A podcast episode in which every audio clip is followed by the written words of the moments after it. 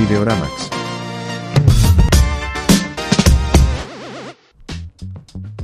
Bienvenidos al episodio cero de esta nueva temporada de Videoramax. Por acá el Alex Goncalves, directamente del Connector Studio. Y acá le doy la bienvenida a el team Videoramax.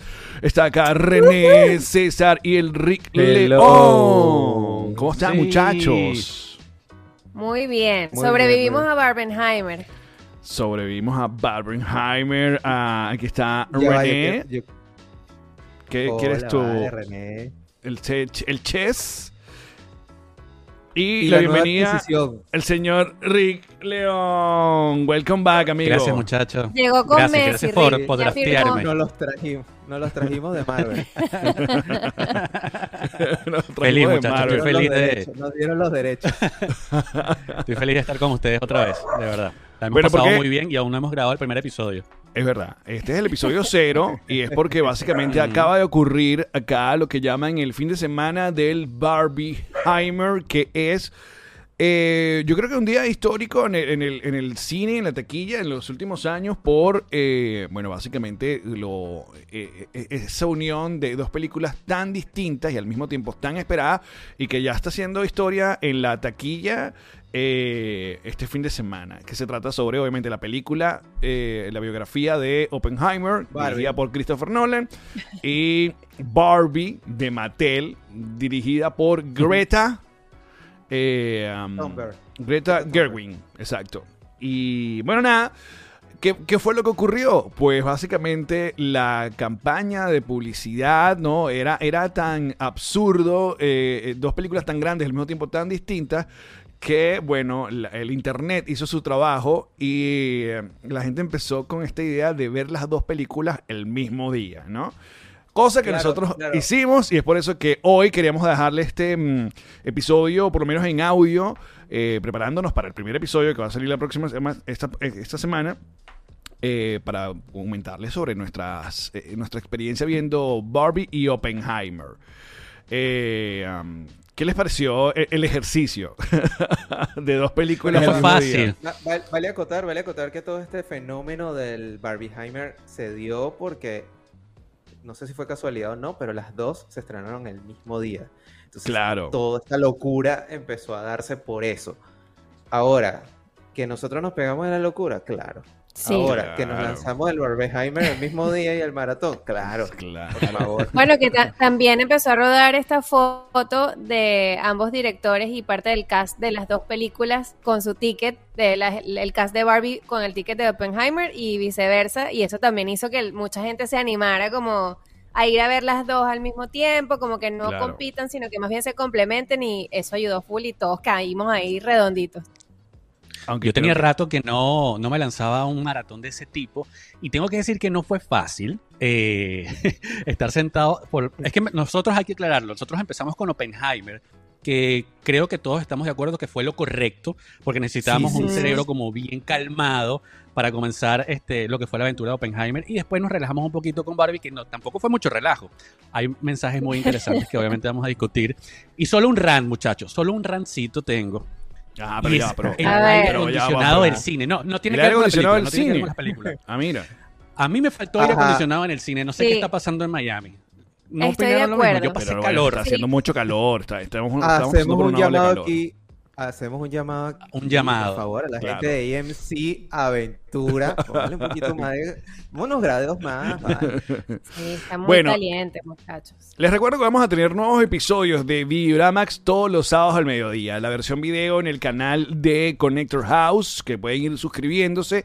Y en la versión audio en Apple Podcast, Spotify y bajo la plataforma de Sonoro. Eh, hoy vamos a tener es review sin spoilers, la primera parte. Y cuando vayamos a hablar de spoilers, como siempre decimos, les, les avisamos que a partir de este momento comienzan los spoilers, por si acaso ustedes no han visto la película o no quieran saber, entonces ustedes saben que hasta aquí se para este, este episodio. Eh, pero si a usted no le importan los spoilers, pues que se está hasta el final.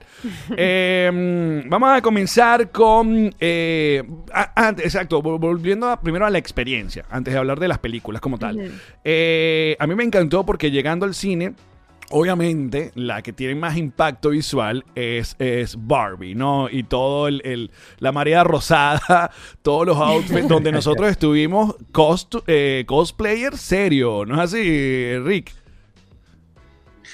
Ah, eh, fue muy divertido porque no me lo esperaba y habían Barbies de todo tipo. Eh, cuando llegamos al cine, todo el mundo estaba muy contento y de verdad el, el ambiente, el ambiente fue muy sabroso eh, ahí en el, en el cine de aventura. A mí me, me encantó la buena vibra que había con, con Barbie. ¿Qué te Sí, pareció a ti, René? No, a mí me encantó también. Yo, de hecho, les estaba comentando ayer que lamenté tanto no tener nada rosado en mi closet. Me tengo que revisar. Porque yo quería irme cómo. con un outfit. Sí, o sea, ¿qué, pa- qué está pasando aquí? Y no tenía, pero es que ni un anillo rosado. Pero me encantó ver a la gente disfrutándose su peo, tomándose fotos en la cajita de Barbie. O sea, estaban all in para ir a ver la película y eso me encantó mucho.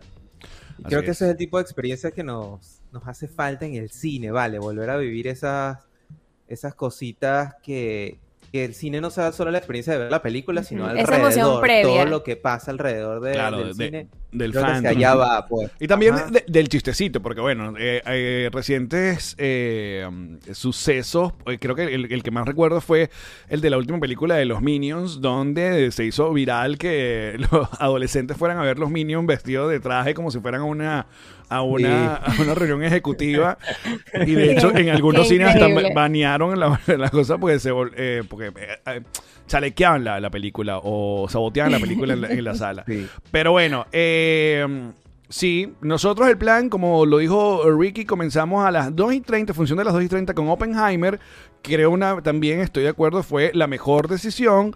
Oppenheimer es una película sumamente densa, es un drama, mucho diálogo. eh, eh, Oppenheimer uno no sale feliz de para nada, uno sale realmente preocupado. Y sale feliz, revísate también. Exacto, eres un, eres un villano de Marvel, si se- sale feliz esa película. y luego... Nosotros salimos eh, del cine Ajá. y, y no nos hablamos como en cinco minutos porque estábamos Sí, procesando sí. la información.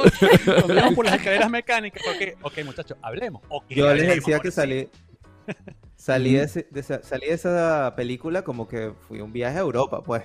Sí, subimos esa sensación. Claro. ah, como, Aparte también, eh, son tres horas, nueve eh, minutos. La película más larga en formato IMAX. De hecho, el, el chiste es que IMAX tuvo que expandir la bandeja donde está la cinta justamente para Nolan, porque creo que Nolan es como el único cliente que, hay, que, que IMAX es con- consciente.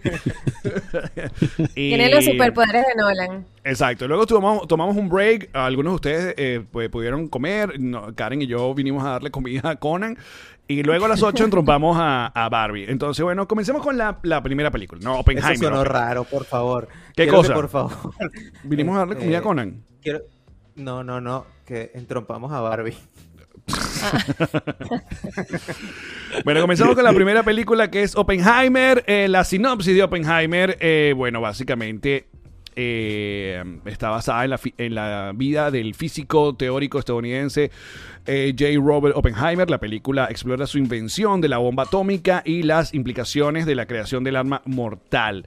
Está dirigida por Christopher Nolan y protagonizada por Killian Murphy, Florence Pugh, eh, Robert Downey Jr., Emily Blunt y un montón de gente, porque si algo te tiene esta película es un cast increíble que así, so- así sea solo un- unos pocos minutos este, aparecen y, y bueno creo que vamos a comenzar por las damas obviamente la señora René comienza con Ajá. su con qué, qué tal tu, tu primera impresión, eh, o sea, ¿era lo que esperabas? Eh, em, ¿La amaste? ¿La odiaste? El pase es para René. Sí. A mí me encantó. Yo sé que es una película larga y densa y la verdad es que al principio estaba un poco lenta, pero yo creo que ya después de los, no sé, 30 minutos, yo estaba, o sea, con los ojos pelados, totalmente in en la película y, me atrapó toda la historia. Es muy bella, o sea, toda la fotografía me pareció increíble, que pudo haber sido más corta, sí, pero era lo que esperaba. Hubo una sola cosa que no llegó como a la expectativa que yo tenía en mi cabeza, pero eso lo dejo para el review con, con, Con spoilers. spoilers. Perfecto. Pero, pero, o sea, en general me encantó Oppenheimer. Es bellísima. Vale, o- entonces eh, voy con Ricky, tú, la general, no sin, sin caernos primero en dirección, en, en actuaciones, la general, ¿qué tal? A mí me pareció una gran película. Tenía, tenía como muchas expectativas de entender cómo eh, Christopher Nolan iba a hacer esta película, entendiendo también qué tipo de películas hace Christopher Nolan. Él tiene una de mis favoritas que es Interstellar y yo sentía que esto al ser un biopic, oye, ¿cómo lo va a hacer y qué es lo que él va a aportar a la película? Eh, me pareció muy interesante, me pareció una obra maestra del cine. Eh, creo que lo mejor de todo, para mí particularmente, nuevamente hablando general, fue el entender cómo sucede este tema de la bomba atómica y cómo es la vida de Oppenheimer. Coincido totalmente con René, creo que fue muy larga, el comienzo fue muy lento, a mí me, me, me, estaba aburriendo un poco y hubo un momento donde empieza a subir y ahí fue como un poco más entretenida.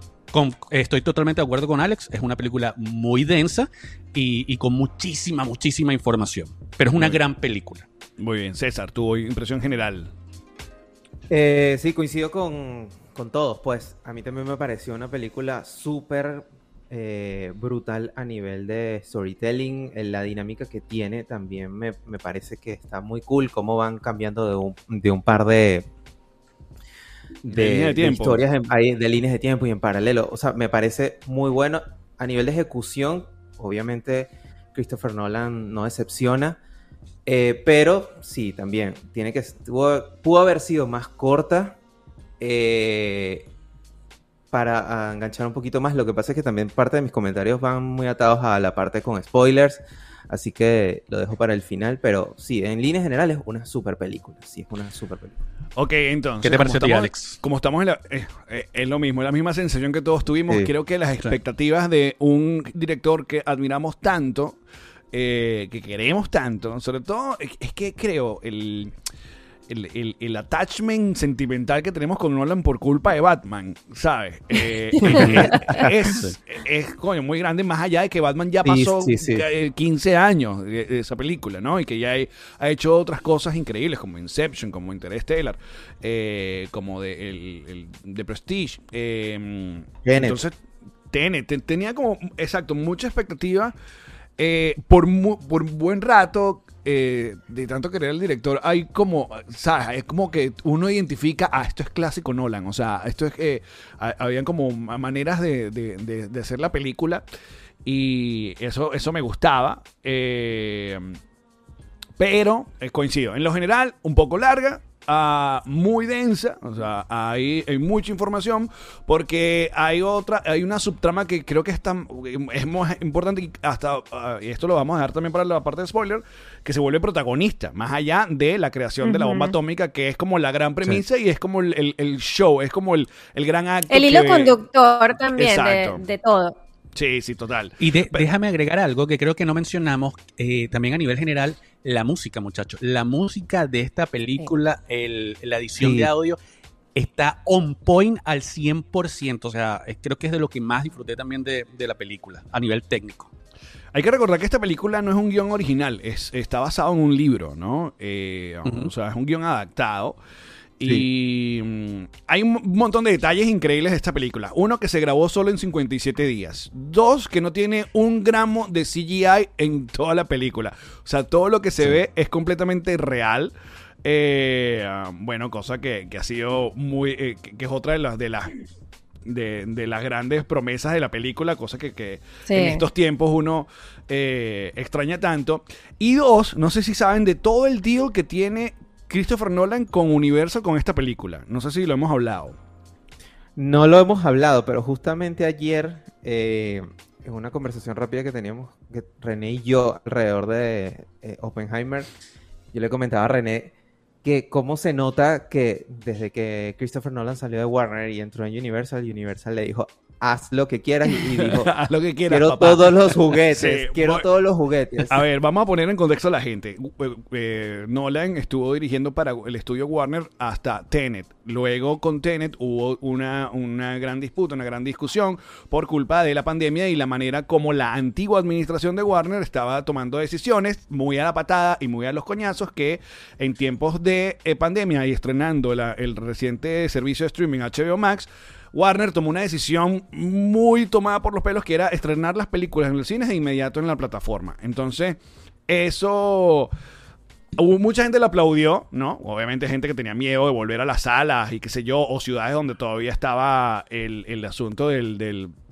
del COVID muy fuerte, otra COVID. gente no. Bueno, es- eso eh, no le gustó para nada a Nolan, que vio reflejado en el en, el, en la taquilla Tenet, aunque Tenet yo no creo que con, con las salas normales igual no, no iba no iba a ser el, lo que No fue iba a lograr. Interstellar o Inception, porque era es una película Sí. Sí.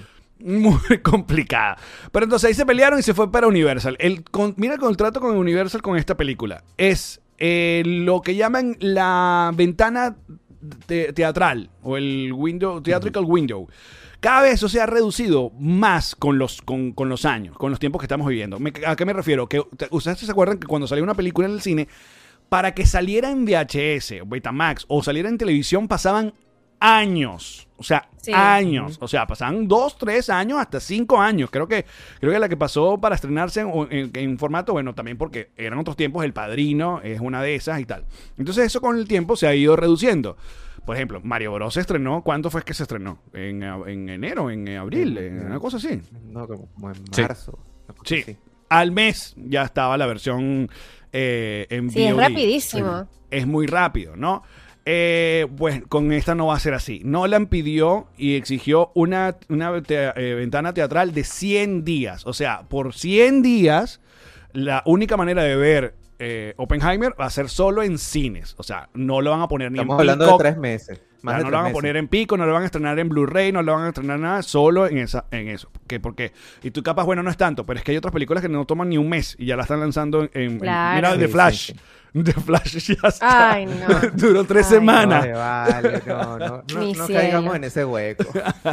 Y hasta gratis la estaban dando. Y la otra, y la otra, el otro día es que Universal no va a lanzar otra película durante esa ventana teatral. O sea, Universal no va a lanzar otra producción durante eso. Entonces, Claro. eh, ¿qué es lo bueno? Esto es parte de la pasión de Christopher Nolan, de que la gente vaya a ver la película, de que la gente la, la experimente en el cine, eh, que la vea en la mejor pantalla posible. Y, Y además bla, bla, porque Nolan se gastó todos los reales.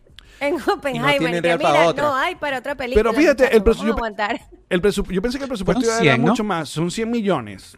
Que pero bueno, 100 para un. Ah, tampoco mira, fue tanto. No está tan locochón, sí. que Sí. yo creo que se habrá ido más que todo en, en, los equipos. actores. Cosa que me encanta en la Y en la película. bomba. Vamos a hablar ahora de, las de las cosas que nos gustan. Eh, lo bueno. Prim- primero, am- amo eh, cuando estos directores tienen y, y- y cargan como que su actor fetiche, por llamarlo de una manera, o colaborador, más que fetiche, colaborador. Por mucho tiempo Nolan, el colaborador número uno, si no me equivoco, era Michael Caine. O sea, Michael Caine ha salido en casi, to- casi todas las Sí, películas. sí. O sea, salió en Inception, salió en The Prestige, salió en las tres de, de Batman, haciendo de Alfred, ¿no? Eh, y luego, y bueno, Killian Murphy también estuvo en las tres de Dark Knight, salió en Inception, salió en Dorking, si no me equivoco, eh, también. Batman también salió. Por eso, en las tres de Dark Knight, eh, porque él hizo de, de Scarecrow, hizo del... del Ajá. que el cuento es que Killian Murphy e hizo la prueba para ser Batman. Obviamente no, conven- no lo convencieron de ser Batman, pero les gustó tanto su acción que lo volvieron el villano. Que muy poco, so- eh, muy, eh, que muy poco valorado, déjame decirte, Scarecrow, eh, eh, el, el espantapájaro como Villano. en el cine. ¿no? Oye, es que después llegó el Joker y ya. Claro. Ah. Pero Eh, entonces por fin le dan, actor- le dan como el protagónico y creo que sí. Killian carga esta película muy bien. ¿Qué dices tú, Sí, eh, sí, sí. René? Lo hace No, increíble. Que también hay otros actores de que también, como tú dices, que son como amuletos de, de los, de los directores, que está David Das, Dasmalchian, no sé cómo se pronuncia su apellido, que también actuó en Batman y actuó en varias películas de Nolan, este, que era el que estábamos hablando ayer, Alex, que es el, como el policía este que se, que se vuelve como loco en la película de Dark Knight. Ah, sí. Que, Y- que- que- que- que cuando la, como- en la, en la parada de, lo- de los policías, de, de cuando Ajá, Gordon está muerto. O matan a Gordon. Correcto. Y me parece brutal porque ese actor es increíble, siento que le da como un tono único a, la- a los personajes que da y aquí también aparece. Eh, y es como bien oscuro, me encanta, me encanta ese actor. Bueno, Gary Oldman también es actor medio fetiche de Nolan. Y, pero es que mira toda la gente que sale. No, O o sea, sea, la cantidad de gente famosa, locura. sí. Emily Blunt, Rami Malek, eh, Matt Damon, obviamente. eh. Aparece Jo- Josh Peck, que ustedes recordarán de, de una serie de, de- de Nickelodeon o de Disney, de Drake and Josh. Exacto. Josh and Drake. Drake and. Ujú. Sí. Casey Affleck ah, está en la película. Josh Hartnett está en la película. Eh, Jack Quaid. Jack White está. Jack Quaid. Que Ah, es yo que de- Jack White. Él hace. Ajá. No, Jack White, claro, que Ah, hizo no, de, de- White no. de, eh, que está en The Voice, ¿no? Ajá, correcto. Sí, sí, total. Él también está en la película. Huey, Ajá, pero Huey. volviendo a. Mira, cosas que me encantaron de esta Mm. El maquillaje me parece una bestialidad, lo bueno que lo, que lo hicieron. O sea, Robert Downey Jr. y el maquillaje de él, el de Emily Blunt, o sea, todo el maquillaje se sintió que le Claro. pusieron dedicación, detalles, increíble. Y otra cosa que me, me gustó mucho dentro de la historia fue cómo manejaron esa mezcla entre el heroísmo, entre comillas, y la vergüenza que carga esta gente de lograr algo tan grande con un costo tan alto. Eso me gustó muchísimo. Ok, a ti, Rick. Sí, volviendo como un poquito al tema de los actores, a mí me llamó la atención que obviamente tienen un, tienen un draft eh, increíble de buenos actores. Tú los ves pasar por la película, pero no necesariamente cada uno de ellos tiene como un gran papel, porque todo está muy, muy, muy centrado, obviamente en Oppenheimer y eh, Killian Murphy. Excepto quizás por, obviamente, eh, Robert Downey Jr., que es como que también puede ser como otro personaje que tuvo muchos minutos en la pantalla y Que puede ser como la y- y- contraparte también, ¿no? Sí. Sí. Sí, sí. eh, y, y eso me llamó muchísimo la atención porque entonces te das cuenta además que es una película que el señor Killian Murphy carga literalmente sobre sus hombros con su personaje. O sea, eh, los demás estaban en un acompañamiento. Eso también me pareció como que extraño, interesante y muy innovador a la hora de contar esta historia. Tú, Sechar, Totalmente de acuerdo. Eh, Murphy la partió. Eh, creo que opino igual que todos. Va a irse por los Oscars. Eh, creo que va a Sí. ser una nominación para el Oscar. Y Robert Downey Jr., increíble en el personaje, en verdad. Qué Sí, bueno la- verlo haciendo otra cosa, la- ¿verdad? Robert Downey. Sí, o sea, sí, Sí. eh, total. Me- de hecho, yo siento que el personaje de Oppenheimer, por ser un también como, como persona, él ya es una alguien muy atormentado, alguien que, que- que- que- tiene como unos ciertos traumas. Entonces, a nivel de interpretación, en el caso de, de, eh, este actor, Cillian Murphy, lo, lo logra, lo logra retratar muy bien, ¿no? Por, por sus características y porque a este actor también le gustan como ese tipo de, de personajes. Pero en el caso de Robert Downey Jr., lo que destaco es esa ambigüedad que tiene el personaje en su forma de ser, en su, en su estrategia, en, la, en, en cómo, vas, cómo va, se van desenvolviendo las cosas hasta el final de, de la película. Y eso es lo que rescato de, de- la actuación de Robert Downey Jr. Como, como en algunas partes lo entiendes, empatizas un poquito, pero después eh, no empatizas. Increíble, Robert. Sí, va- para ir dándole cierre a este eh, review sin spoilers de Oppenheimer, eh, ah, bueno, vamos a darle nuestra puntuación cada uno, que, cuánto le da. Y yo creo que es Ay. importante, creo que obviamente esto es una película que va directo para, para la temporada de Ajá. premios. Creo Total. que 100%. merece ser... eh, ah, o sea, Nolan no lo han nominado a, a mejor director. O sea, yo creo que es una de las una gran injusticia hasta ahora. Sí. Hago un Y- llamado. Yo hago un llamado y creo que aquí esto puede ser, obviamente creo que l- eh, entre otras cosas que pueden pasar de aquí a la temporada de premios, eh, la, la otra que puede estar eh, como compitiendo en el mismo rango es la, la próxima que va a sacar eh, Martín Scorsese, que es la de Apple. eh, junto a Leonardo DiCaprio que puede, puede estar ahí. Pero bueno, cada quien, eh, comenzando con César, ¿tú cuánto, cuánto le das a Oppenheimer? Mira, yo a Oppenheimer le doy 7. 7 de De 10. Muy bien. Eh, a la señora René.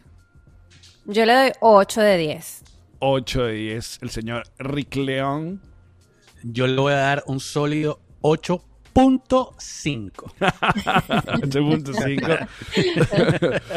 Yo también le voy a dar 8 de 10 a Oppenheimer, muchachos. Eh, vayan a verlo, obviamente, en el cine. eh, pero bueno, un poco de paciencia, ¿eh?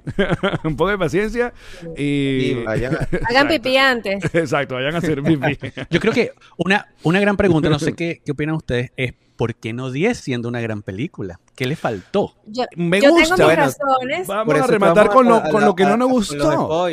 No, pero que- pues sin spoiler Ajá, podemos decir- opinar. Sí, yo creo que la, la última parte de la película fue muy larga. Creo que ahí yo empecé como a, a- a sentirme más cansado eh, por, por este maratón de película. Y también eh, creo que también llevaba ex- expectativas muy altas y al final teníamos que entender que esto es un biopic. Eh, Claro. Es algo nuevo, interesante, que quizás no es muy lo mío, que no significa que sea una mala película, pero quizás no muy lo mío. Entonces, por eso yo me quedé con el 8.5. Ok.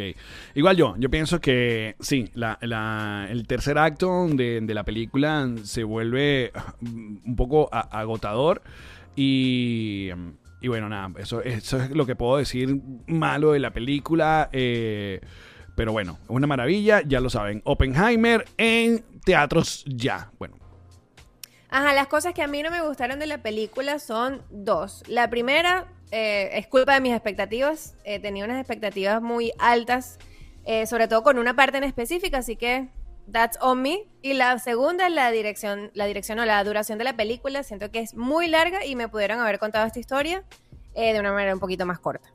César. Igual, empiezo por la duración, creo que eso le resta bastante. Entiendo que la historia es densa y, y entiendo también en la dinámica las dos historias paralelas que se están contando, pero creo que pudo haber sido mucho más corta y más disfrutable. Y la segunda es, es un spoiler, entonces lo voy a dejar para, para el final, el por qué le bajo un poquito mi puntaje. Pero ojo, es una gran película. Muy bien, muy bien. Bueno, muchachos, vamos a seguir entonces ahora con el review sin spoiler de Barbie. Hi, Barbie. Ay, Barbie. ¡Qué Barbie. felicidad! Sí, bueno, Barbie, eh, la sinopsis es que después de ser expulsada de Barbieland por no ser una muñeca de aspecto perfecto, Barbie parte hacia el mundo humano para encontrar la verdadera felicidad. Es protagonizada por Margot Robbie y eh, Ryan Gosling. Eh, dirigida por Greta Gerwig y que eh, ha sido, que acabo de leer ya es la película, es la segunda película con el mejor eh, estreno para una directora mujer. Y creo que el primer puesto lo, lo mantiene eh, la directora de Wonder Woman, si no me equivoco. Eh, ah. Creo que es al revés, Alex. Creo que es ¿O al revés, no estoy seguro. Yo estaba leyendo The Hollywood Reporter Ajá. y por lo que vi, esta es la se convirtió en la primera dirigida por una mujer y está seguida Ah, por mira, Wonder pero Woman. Maravilloso. No, es que O ha sea, sido un mega sí. palo Sí. Barbie. Sí, sí, sí. Increíble.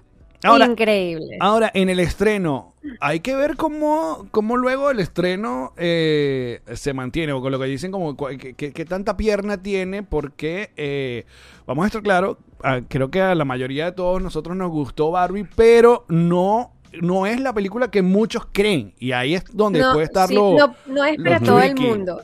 Exacto. Ajá, Sí, diste en el clavo, Alex. Diste en el clavo. Entonces, bueno, vamos, vamos a comenzar, vamos a ponerle orden a este asunto. Rápidamente, líneas generales, como siempre, René, Barbie, ¿qué tal? Increíble. Yo estoy súper feliz. Yo ya salí del cine como, sí, además que estéticamente es una cosa preciosa. Te venden como todo este mundo de, de juguetes. Yo les decía ayer a ustedes que para mí es como una obra de teatro adaptada al cine. Ujú. Todo lo construyeron, o sea, todos los props que usan ellos son reales. Y el mensaje de la película es, es una vaina increíble. O sea, cómo lo manejaron, eh, el, el- el tacto con el que manejaron todo. Yo le di, o sea, un puntaje muy alto que al final se los voy a decir. Ricky. 15. ¿Sabes qué? Si, si- si- si hay algo que yo disfruto en la vida en general, es cuando eh, tú tienes una perspectiva, una idea de algo y conoces ese algo, te encuentras con ese algo y tu opinión cambia completamente. Te destruyen tu opinión y tus preconcepciones. A mí me pasó esto con Barbie. Yo pensé que Barbie era una película súper goofy, tenía expectativas bajísimas y salí feliz y encantado de haberla visto. Eh, me parece maravillosa, todo el mundo debería verla. El mensaje es fuerte, es entretenida y me pareció que la comedia está on point. Me, reí mucho, pero también eh, aprendí mucho, ¿sabes? Ah, De- mira, de- qué en lindo, verte ¿eh? reflejado en ciertas, en ciertas eh, cosas. Así es, muchachos. Vio Barbie. César. De, Bar- de Barbie se aprende, de Barbie se aprende. De Barbie se aprende. Totalmente de acuerdo con los chicos también. Mira, a mi Barbie, yo les comentaba ayer que era, es ese tipo de películas que por ser, eh, viene de un juguete, viene de, de este mundo que es como de estereotipos, pudo haber sido una película bastante frívola y la realidad es que terminó siendo una película bastante poderosa, con un mensaje súper potente, muy bien tratado. eh, estéticamente también está muy, muy linda. Y obviamente Margot Robbie lo hace increíble. Eh, y aplausos ojo, para ojo. Robbie. y Ella es Ryan- Barbie, y sí, es Ryan perfecta, Gosling sí. como Ken, también increíble. Este, así Sí. que aplausos para Greta, en verdad, muy buen, muy buen trabajo en verdad, con esta película. Muy bien. Sí, yo también pienso eso, que, que es una película que, que qué bueno que, porque esta película también tiene años en producción. De hecho, se habló de que había una versión, una primera versión donde la protagonista era Amy Schumer, la comediante. Obviamente, supongo que aquella era otro tipo de película completamente distinta. Claro. Eh, Luego cayó en, con, con esta directora y con la producción de Margot Robbie. Y, y sí, también en- necesaria. Y creo que solo esta película puede haber sido realizada es en estos tiempos, ¿no? Eh, yo no. el- Sí. o sea, hace unos 5 años, 10 años, creo que no, el estudio o el- la misma marca del juguete no se hubiera arriesgado a hacer una película como esta, como dicen ustedes. eh, sí, increíble visualmente. Eh, eh, te voy a decir una cosa, Margot Robbie obviamente impecable, pero Ryan Gosling se ha convertido en uno de mis comediantes favoritos, déjame decirte. Es muy bueno, Sí, sí. es muy bueno. O sea, sus líneas y la manera en que él, o sea, el- en que él actúa siendo como esta, este personaje tonto, pero carismático, pero que quiere atención. Pero, o sea, es complejo. Si te pones a analizar su personaje, tiene tantas cosas pasándole al mismo tiempo. Es complejo y la manera en que él lo hace, lo hace perfecto. Conectas, conectas totalmente con ese Ken. Claro, aparte que Sabes que yo uno- estaba seguro que, que, que, Mar- que Margot Robbie iba a ser muy buena Barbie, lo tenía como muy claro, pero estaba dudoso de Ryan Gosling, aunque me encanta como actor y todas las cosas que ha hecho. Y nuevamente, ahí fue una sorpresa, me pareció que hizo un Ken increíble y muy divertido. A ver, Sí. rápidamente, lo bueno de Barbie, René. Lo bueno de Barbie para mí es eso, o sea, creo que superó las expectativas de, de mucha gente y tienes que ir con mente abierta. Es una película creativa, es rara, es inesperada y eso me gustó mucho porque es como esta frescura que siempre hemos estado pidiendo en el cine, que ya no queremos refritos, ya no queremos historias contadas de, no sé, remakes, cosas sí. así y esto es fresco y tiene un mensaje muy poderoso. Me encantó de, de eso de la película. César, lo bueno de Barbie. Total. Lo voy a resumir en una sola cosa, el mensaje. Para mí lo mejor de Barbie es el mensaje que, que da. La forma en la que lo hace también es increíble, pero el mensaje es lo, lo que yo más rescato de eso e invito a la gente que lo vaya a ver, en verdad, con mucha mente abierta, entendiendo y cuestionándose cosas después que, que en su vida y también es una oportunidad de oro para, para conversar en casa sobre temas que probablemente no converses. Eh, y Oye, me encanta eso. Como, como frases que dirían después es una puerta cerrada. Esto para conversarlo en casa. No, pero, que- no, pero, pero en verdad, porque, por ejemplo, tú te, te esperarías de una película súper intensa y densa como Oppenheimer, ok, vamos a hablar de esto en casa y tal. Pero una película de Barbie, capaz no. Y sí, y sí lo tiene. Pues Y fíjate, es lo que me encantó. Yo creo que con Barbie, y respetando la distancia, aplicaron la fórmula Pixar. No sé si están de acuerdo conmigo. Mm, Que- Entiendo. Me gusta Sí. esa teoría, me Digo, gusta, me gusta. La, la fórmula Pixar, la mayoría y buena parte de las películas es que de- ah, eh, detrás de algo que puede parecer funny o divertido o frívolo en algunos casos, hay un mensajote por detrás que te deja, pues, te la- que básicamente es lo que decimos cuando te lo- que te queda doblado y tú que, ah, caramba. Doblado, yo no- ajá. A punta de cositas rosadas sales y que mierda. Claro. Exacto. Eh, Y yo no sé si, si, ah, yo, yo sé que ahorita hay, hay una parte que eh, hay unos haters y hay gente que no le gusta y hay gente que se siente atacado cuando en medio de algo que debería ser eh, para entretenerse les clavan un mensaje. Hay gente que no le gusta, gente que, que, le, que, que- que odia que a mí no me gusta que las películas me enseñen, no quiero. yo no quiero Yo mensajes quiero aprender. en mis películas. Vine a ver una película sobre una muñeca. Eh, a mí me pareció muy valiente, sobre todo de, la producción de, de sí, porque, oye, Barbie con los años y cada vez que la gente, eh, la- la- las generaciones, nos vamos tomando cuenta de, los errores del pasado.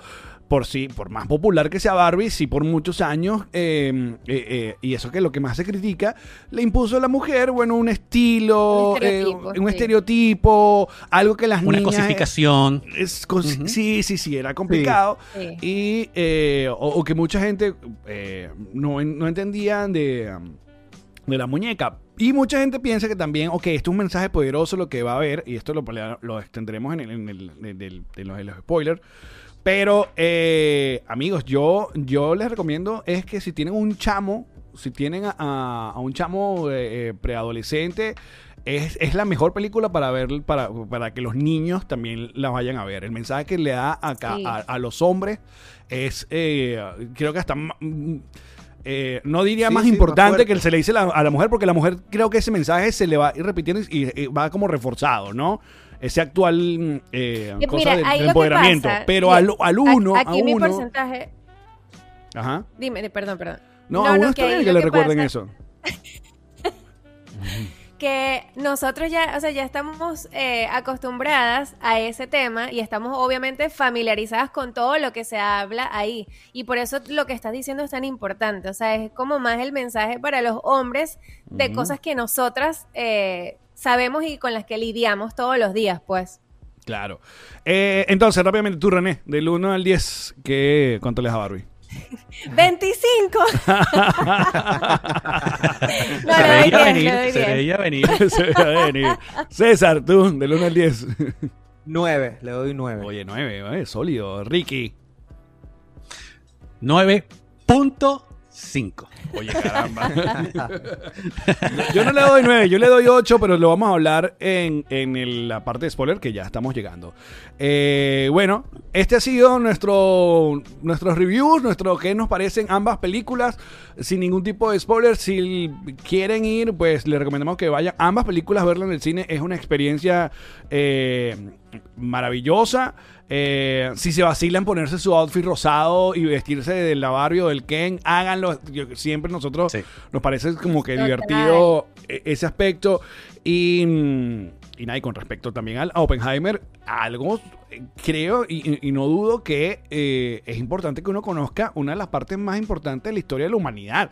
Porque a veces uno Sí, cuando le dicen, bueno, la- lanzar una bomba atómica, ¿sabes todo lo que significa, todo lo que hay detrás? O sea, toda esa combinación de un descubrimiento científico involucrado en armas y en militares y en geopolítica y en bla, bla, bla. O sea, es que...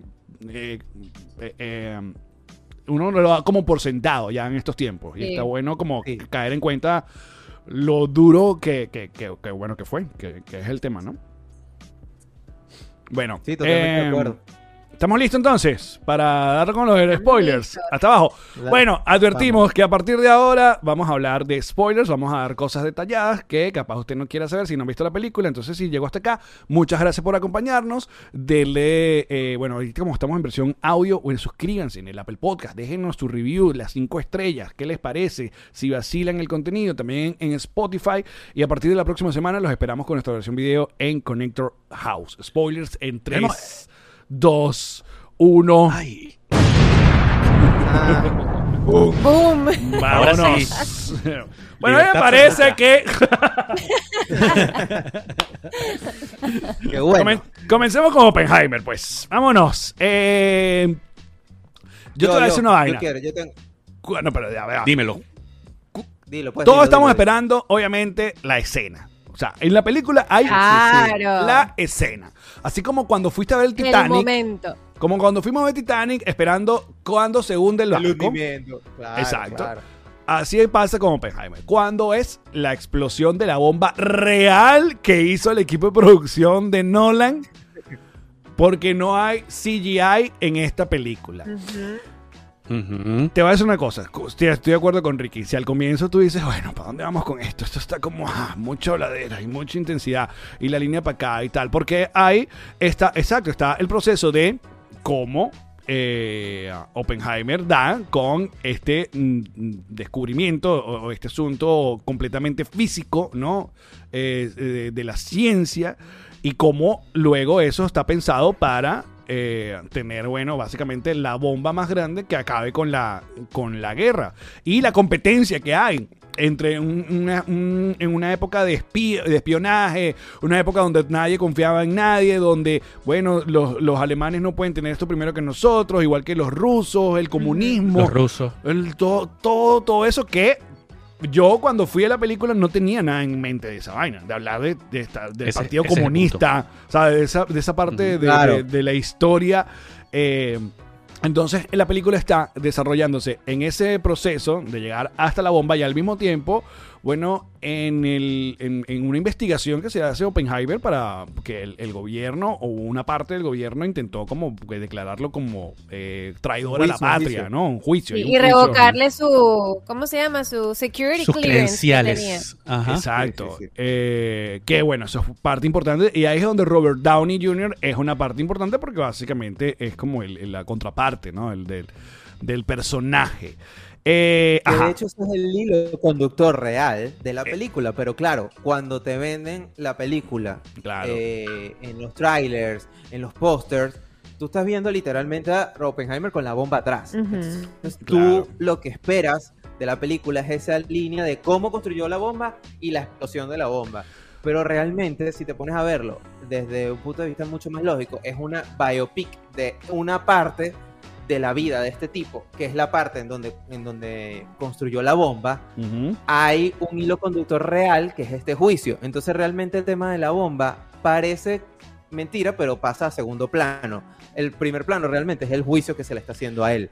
Claro, y creo pero- que ahí es donde va nuestro punto de qué es lo que no, nos pasa con la película, que es que en mi caso particular, el clímax que estaba esperando de la explosión de la bomba no fue tanto como esperaba. Además que cuando también te muestran en los trailers y, y en el, el making of que Pero- cómo pero- hicieron la explosión real y todo este tema, bueno. Pero escúchame, pero es que lo, lo que decía Rick, que al comienzo estaba un poco lento, pero luego cómo fue Nolan llevándonos al momento de la explosión. O sea, ese increchendo que ya estábamos todos, marico, Sí. en, la, en, la, en la punta del Desde asiento, los Álamos. huevón, cuando ocurre... Arreglándonos, arreglándonos para el momento. O sea, yo, yo estaba en el asiento y yo decía, ya va, y me ponía las manos en la cara y yo, ¿cómo, cómo voy a recibir esto? Necesito prepararme físicamente para recibir este momento. impacto. Y cuando pasa es increíble. Cuando pasa es increíble Sí. esa, esa decisión de silenciar todo, o sea, escuchar a todo el cine, ¿sabes? Con, aguantando la Ajá, yo, respiración. tengo, yo tengo declaraciones, fuertes declaraciones Adelante. con eso. Ajá. A mí lo que me pasó, y era lo que les decía de mi expectativa, que todo el, todo el previo, o sea, hasta el momento en el que el tipo tiene la, la mano en el botón, todo eso, yo estaba, o sea, que me iba a dar un infarto. Y cuando pasó la explosión, me quedé como, no me quedé ciega. Yo, yo necesito, yo necesito un pedo aquí que yo me tenga que yo, tapar los yo necesitaba ojos. que la piel se me Yo- arrancara. Ajá, yo, o sea, se- a mí se me quedó corta porque yo tenía tanto hype con ese momento y la expectativa tan grande que me faltó, o sea, como que el coñazo completo. Yo Claro. Pero yo creo, René, yo creo, René, que eso fue culpa del internet. Porque se, se, se, se- el hype fue demasiado grande con el tema de la explosión. Pero sí, Sí, tratamos de liberar sí, un poco total. nuestro cerebro de, ese, ese, es- de, de lo que, de lo que estábamos esperando.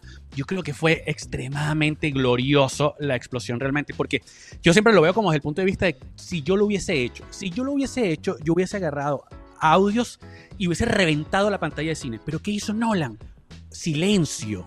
¿Sabes? Todo lo Sí, contrario. sí. Por eso Tener- siempre digo tener que la perspicacia no, de generar no que no haya estado silencio. No, no, pero a mí lo que me preocupó Sí, fue que totalmente. luego. Pero ¿sabes qué? Ajá, ya vamos a poner orden en el pedo porque hay unos delay y una cosa aquí. Ajá, ¿qué dices tú, César? Dio la palabra. Ajá. Mira, yo tengo una explicación a. Porque lo veníamos hablando y veníamos como diciendo lo mismo, pues, como que ese silencio sí nos pareció mágico, increíble y, y cómo se fue hacia el otro lado, pero obviamente al rato llega, ¿no? Llega la, llega la explosión, ¿no? Yo siento que ese espacio de tiempo pudo haber sido más corto entre el silencio de la explosión y el golpe. Ese golpe tuvo que haber pasado más No. rápido para que se No sintiera estoy ahí. aún más No toda estoy la ahí. experiencia. Creo que se tardó un poco. En mi, la- Eh, mi no, yo, yo estoy con igual con Ricky. Me pareció que fue perfecto porque aparte era como la- la- las maneras como llegaba. Aparte también es la explicación de capaz, mira, Nolan es tan exacto que capaz ese es el tiempo real entre la, la, la- la velocidad, de la luz. No, aquí estoy yo, yo hablando huevona. Pero capaz, capaz este es el mismo tiempo entre la velocidad del está bien, sonido y la bien. velocidad de, Sí, capaz de- de- El a, a- a la distancia. No, pero es que no. Mira cómo Nolan es. Pero mi problema está en que estalla la bomba y yo veo el tiempo de la película y llevamos apenas dos horas. Yo digo, ¿de qué va a ser la tercera hora? Si esto es lo que estábamos esperando. Y ahí es donde la cosa estuvo como que, bueno, vuelve, aquí vuelve a bajar, vuelve a bajar. sí, vuelve a bajar. Y- y- Porque, porque también yo creo que yo, me, yo tenía la expectativa que me lo fueron construyendo también en la película cuando empezaban a hablar de Japón, de Hiroshima o de las ciudades en donde iban a bombardear. Claro. Primero yo pensé que no iban a mostrarme la prueba, sino que me iban a mostrar la explosión de la bomba ya No. en la guerra. Y Me- a mí me que- pasó igual. ¿Cómo lo prueba- Ay, sí, o sea, sin CGI es imposible. Sí, yeah, claro. Claro, pero después que pasó la, la explosión en la, en la prueba, yo dije, bueno, capaz, faltaba un tiempo también, probablemente me, me muestren algo de, de Hiroshima. No, no pasó así. Se fue con la línea principal de la historia, que es el, el juicio. Que aparte hay que aclarar que el- la línea de tiempo es, se rinde, bueno, ya se rinde Alemania y se acaba esa parte de, de la guerra, pero Japón luego ataca a los Estados Unidos en Pearl Harbor y ahí es cuando... eh, No, no, no. Luego No, de Pearl no, Harbor no es que lanzan la Pearl bomba. Harbor- Pearl Harbor fue no, no, no, Pearl Harbor fue mucho antes. Fue, eh, Pearl Harbor fue por la razón en la que Estados Unidos entró a la guerra. Ah, pues, exacto. Resulta que se rinde Alemania, pero, pero, Pero Japón Japón, no- no se rinde. No se rinde con nada. Eh, y entonces ellos deciden tomar esta acción como ya definitiva para terminar Claro. con la guerra y que ya Japón se termine de rendir. A ver, vainas que me parecieron increíbles. La, el encuentro entre el presidente Truman y Oppenheimer es como... Arrechísimo. Puta madre. Ese Gary- diálogo, ese diálogo es brutal. Sí, y que, esto es lo último que hizo. Gary Oldman, ¿verdad? Ay, no, no lo digas como que se nos murió. Ay, sí, por chico. favor.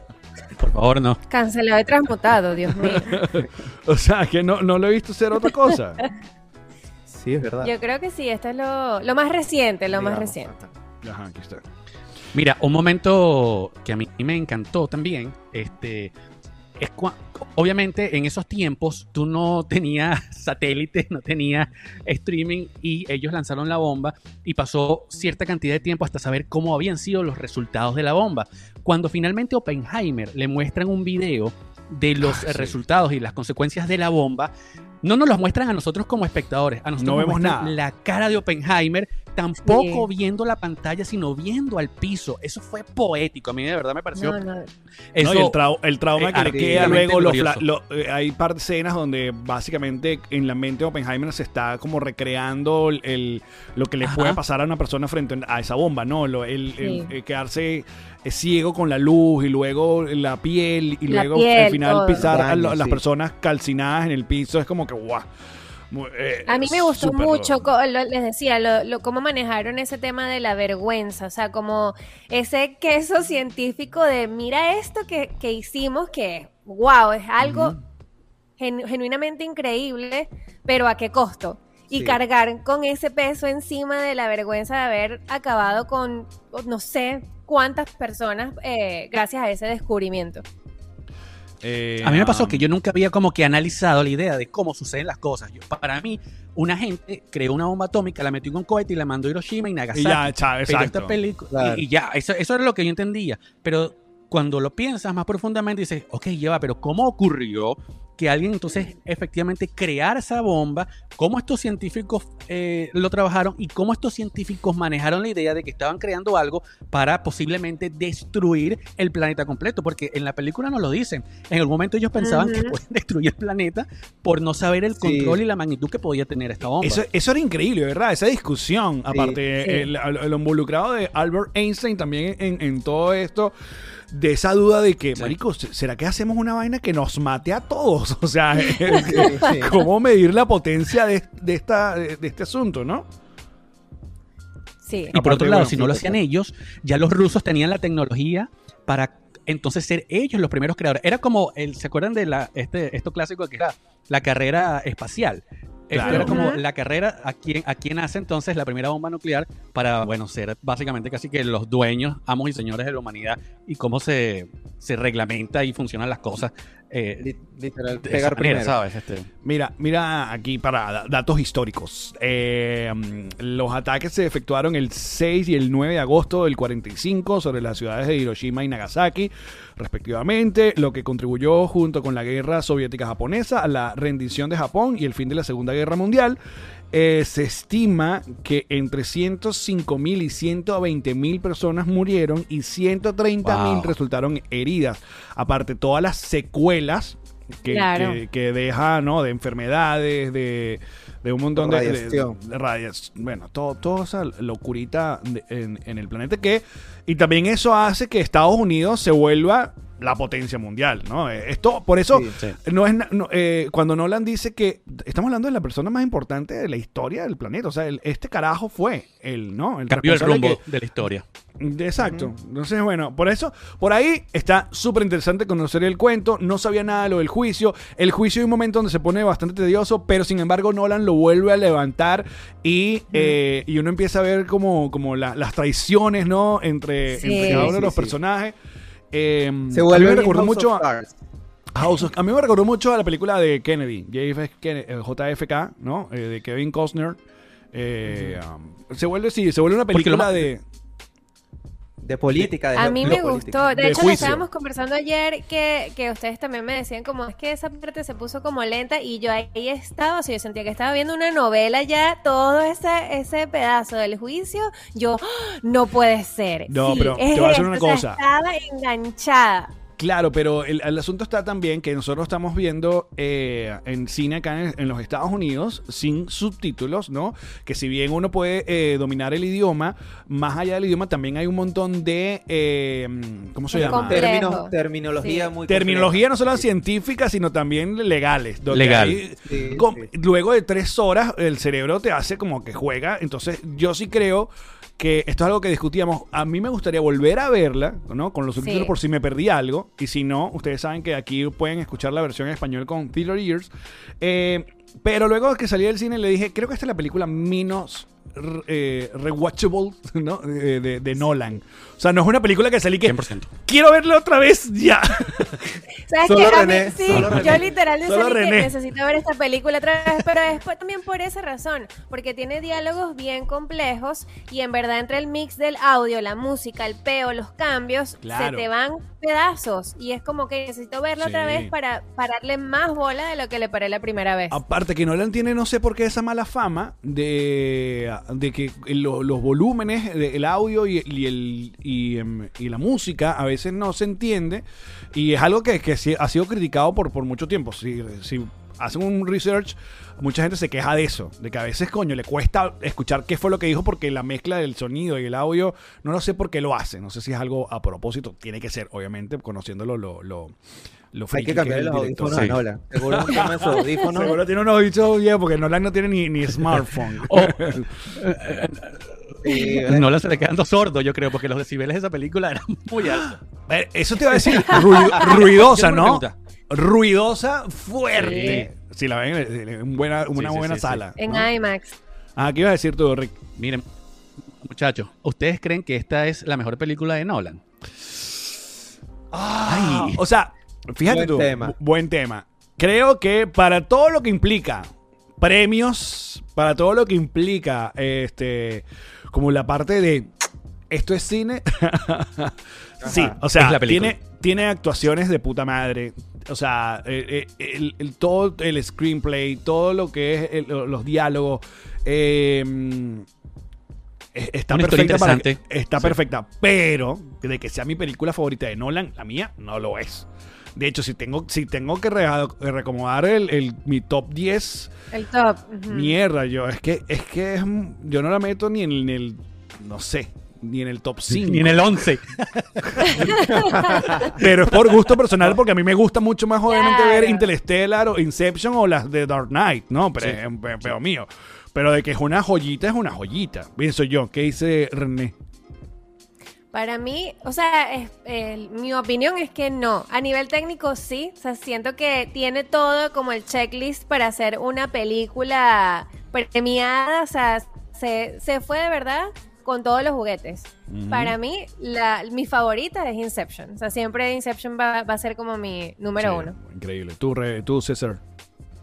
Ajá. que, eh, hay dos discusiones aquí. Y gracias a esa pregunta que hizo Rick. Que es, ¿qué define la mejor película de Nolan? Que para él sea su mejor película o para la gente.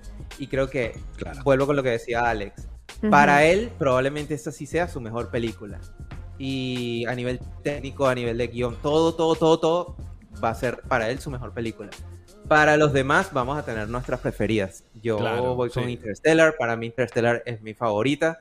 Eh, y voy con Alex. Yo no la, la podría volver a ver este, como para empaparme En- más del en 10 tema y entender unas cosas que me quedaron por ahí. pero, pero sí, creo que son dos discusiones Sí. eh, paralelas. Pues. Porque fíjate, cuando le dices, bueno, es que. mm, yo, yo la estaba comparando mucho con The Social Network, ¿no? En la manera como David Fincher Mm. hace también, nos hace una película de puro diálogo, porque The Social Network es puro diálogo y es y aparte estamos estamos back and forth, ¿no? Con, con dos situaciones legales. Sin embargo, es súper entretenida y es una de mis películas favoritas. O sea, una de mis películas favoritas no tiene ninguna escena de acción, ni ninguna persecución, ni ninguna nada de, de- esa vaina. Sin embargo, lo hace tan entretenido, o sea, más allá del chismesote o del cuento o, esa versión de, de cómo se creó Facebook y todo, todo esto, comparado con esto, con esta de, de Nolan que se me, sí se me hizo... eh, súper pesada y bueno, eso es una comparación personal que yo estoy haciendo en, ese tipo de, de películas. No sé si eh, esta historia eh, con otro director hubiera, hubiera tomado otra, otro ritmo. Pero bueno, está bien, amigos. Eh, yo creo que está un peliculón, pero bueno, es eso. Es- Sí, es- total. Total. Total. es como tomarse Sí. un, un batido de lechosa con... Con leche condensada. Quedamos uno queda- llenos, muchachos. queda como Es- claro, es que es una bomba, literalmente, lo que te vas a encontrar. Ya, ya que estamos en spoiler, para terminar el spoiler de Oppenheimer, porque fue medio. ah, Yo revisando un poco en redes. Obviamente, el usuario de Twitter que encendió esto eh, en, en Twitter Suela es una persona católica y una persona que tiene todo Jesús y cristianismo en su bio. Ajá. Pero entonces estaba indignado porque Christopher Nolan había eh, puesto una escena de sexo. eh, Ay, no me hagas en, la película, bla, bla, bla. Pero más allá de si esa persona se ofendió o no, ¿no? Que, que me- de verdad, cada quien es libre de ofenderse porque le da la gana.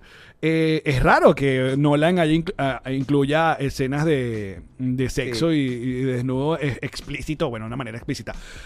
Pero yo no lo había querido leer, no quería darme el spoiler, pero me conseguí con esto. Yo, y yo lo que pensé fue justamente en esa escena donde es, la, eh, es como la visión de la esposa enterándose del cuento y usando como primero desnudo, luego ella encima, ¿sabes? Como que, fuck, genio. Esa parte me Es encantó. fuerte, Sí, sí, sí. es fuerte. Es ese tipo de situaciones en la que cuando te enteras de algo que te impacta, por ejemplo, de un engaño, de algo es que te los estás imaginando haciendo eso. Claro. En ese mismo momento. Brutal.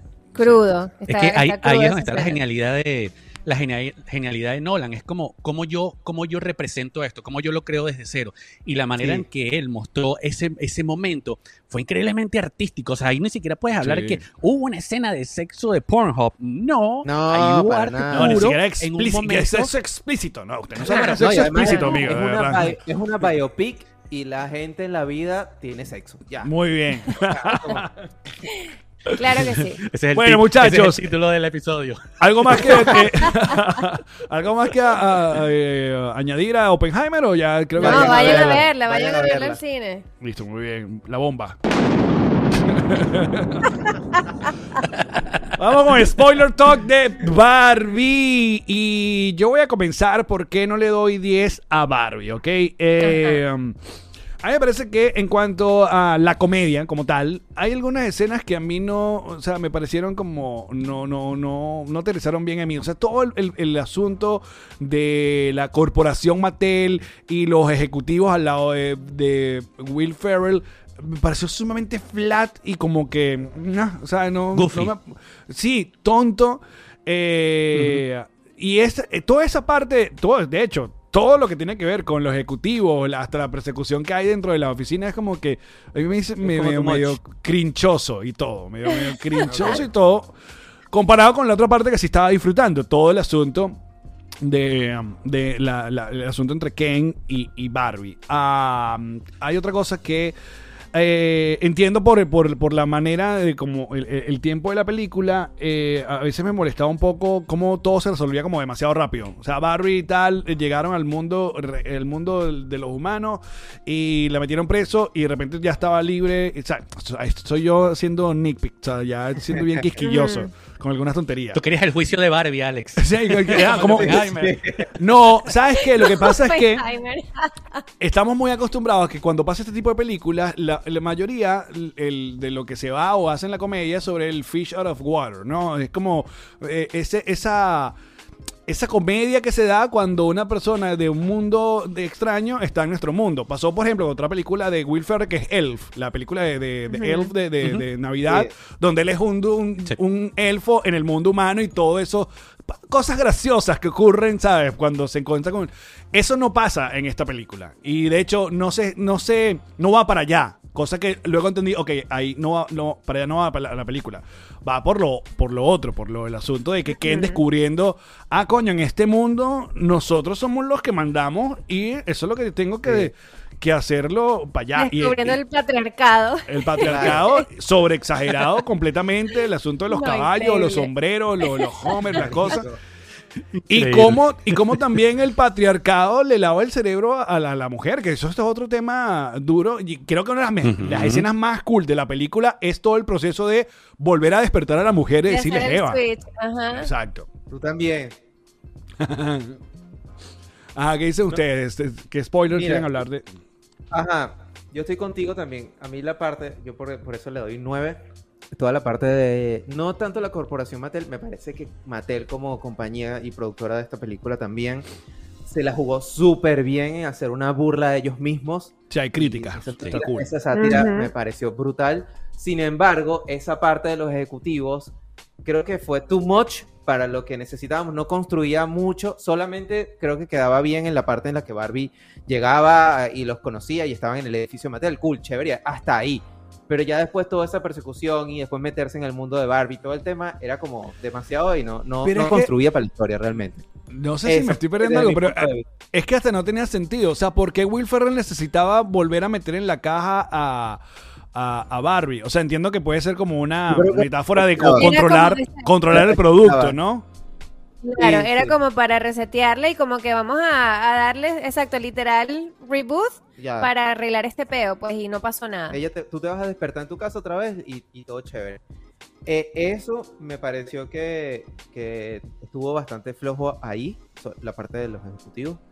Eh, pero en verdad, en líneas generales, como película eh, eh, y el mensaje, creo que siempre te lo cuentan bien. O sea, siem- vas entendiendo hacia dónde va. Sobre todo ya cuando Ken se empieza a dar, se empieza a dar cuenta que en el mundo real es como que, ah, ya va. Todo este tiempo en el, en el Barbie Land yo he estado como renegado, no me paran a bola, soy ignorado. Y aquí es al revés. Ujú. Aquí somos los hombres lo que mandamos y se lo tengo que contar a los otros Ken que también están sufriendo lo mismo. Eh, y el tema del despertar de las Barbies me pareció brutal. Eh, pero sí, creo que todo solamente esa partecita eh, no le no me encantó. Pues. ¿Qué dice Ricky? Yo creo que ir de mi, mi spoiler favorito es tiene que ver con la idea de que yo nunca me imaginé, y eso a mí me sorprendió, que Ken iba a terminar siendo, entre comillas, la contraparte de la película y no Mattel.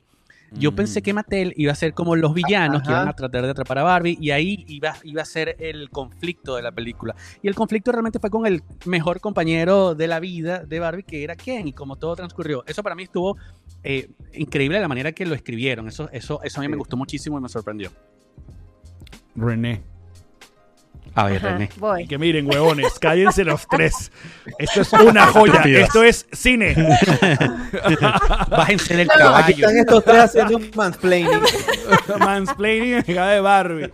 Ajá, miren, con, la- con lo de los ejecutivos, yo creo que a mí no me molestó porque yo lo tomé como el absurdo de la película. O sea, es como hay muchas cosas que, que lo llevan como a ese extremo absurdo del humor y de vainas que no necesariamente tienen que terminar de hacer sentido. Si no hubiesen estado allí como en, en ese...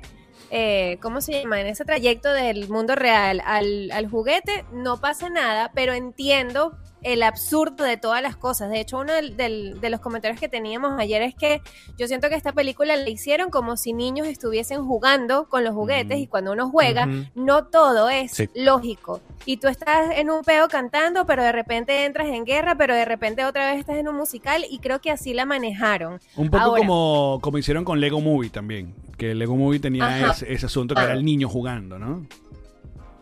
Y qué buena, qué buena el- que Greta se tomó esa licencia de Sí, me encanta.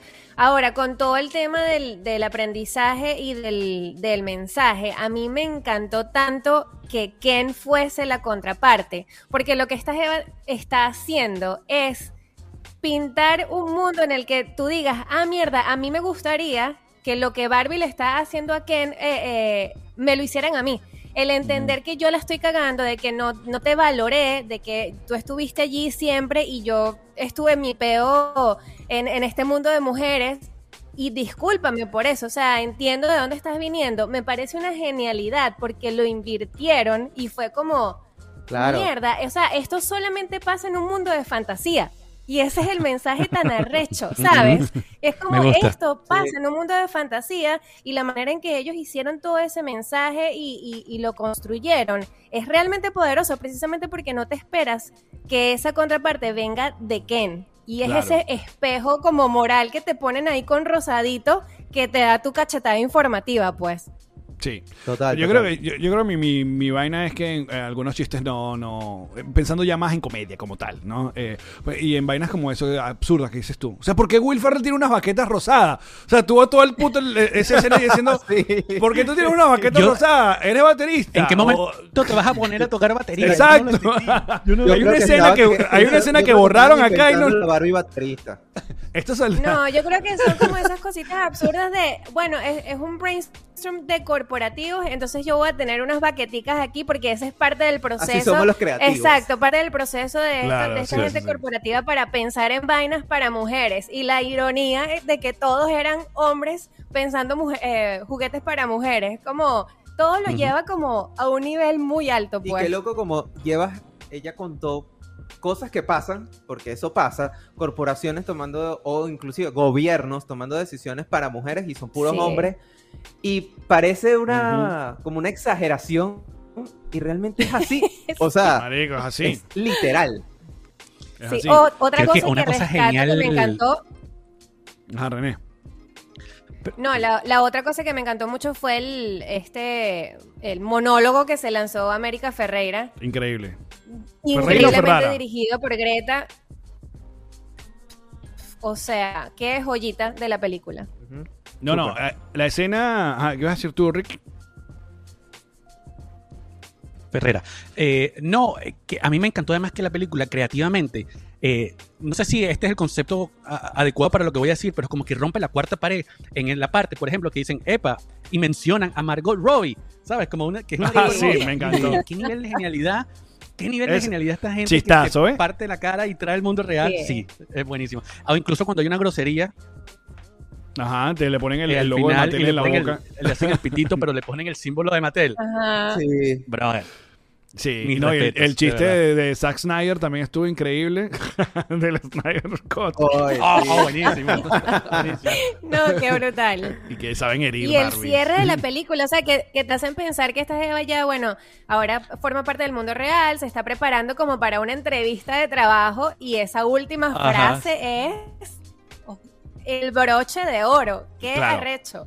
Ahora, eh, esto es para. eh, yo no llevaría a niños de. no, no, niños de, no sé, 5 años, 4 años. Esto no es una película infantil. Esto es una película más No. para, para No. No. chamos más de de que ellos. No sé, es que depende de cada Pre- quien, de los chamos, pero preadolescentes para- preadolescentes. Exacto. Sí, más que, toques. mm, que aparte es maravilloso que vayan a ver justamente por, por, la, por el, el- el mensaje de, que tiene Barbie. Inesperado, cosa que nadie vio venir. Una película Barbie cuando todo el mundo, cuando anunciaron la película Barbie, todo el mundo la, ¿sabes? Desestimó eh, vainas de, ¿cómo se llama? Eh, eh, chistes se hicieron, memes sobre Barbie y resulta que se va a convertir, creo yo, en el fenómeno del año. Sí, mira, yo recuerdo haber visto una entrevista de Margot Robbie de hace no sé cuántos años. Estaba eh, empezando el rodaje de esta película y ella decía que cuando la castearon y le, o sea, le mandaron el guion, que lo lee, ella dijo como, wow, qué película tan increíble y qué lástima que no se va a llegar a hacer, precisamente porque era tan diferente que ella pensó Que esto no le va a dar nunca iba a ver la luz del día. Exacto. Y ahí está. Y ahí- Y ahí está. Mira, ya va, otra cosita, otra cosita por la cual no. Es que le yo creo que- de 10 que- a 9. Ya, que, Sí, que- porque creo que tenemos un, delay aquí entre, entre todo el mundo. Un delay. Eh, sí. Yo creo que ver, Ricky está sufriendo de delay Tú rudo. Ricky. Estoy aquí, estoy aquí. Ajá. Ajá. ¿Qué ibas a decir, César? Otra cosita por la cual yo, yo le doy 9 y no 10 es porque no me mostraron más a Dualipa.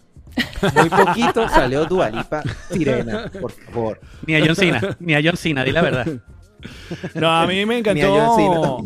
Muy buena. Aparte, la actuación de Margot, increíble. Eh, sobre todo la, la- la- la última escena, la escena con la creadora de la Barbie y lo. Y, y- y básicamente Mm. eh, el mea culpa que hay con los estereotipos, pero al mismo tiempo lo, lo que siempre quiso que la creadora eh, tuviera el mensaje de, de la muñeca con, con la mujer, que es tú puedes hacer lo que tú quieras.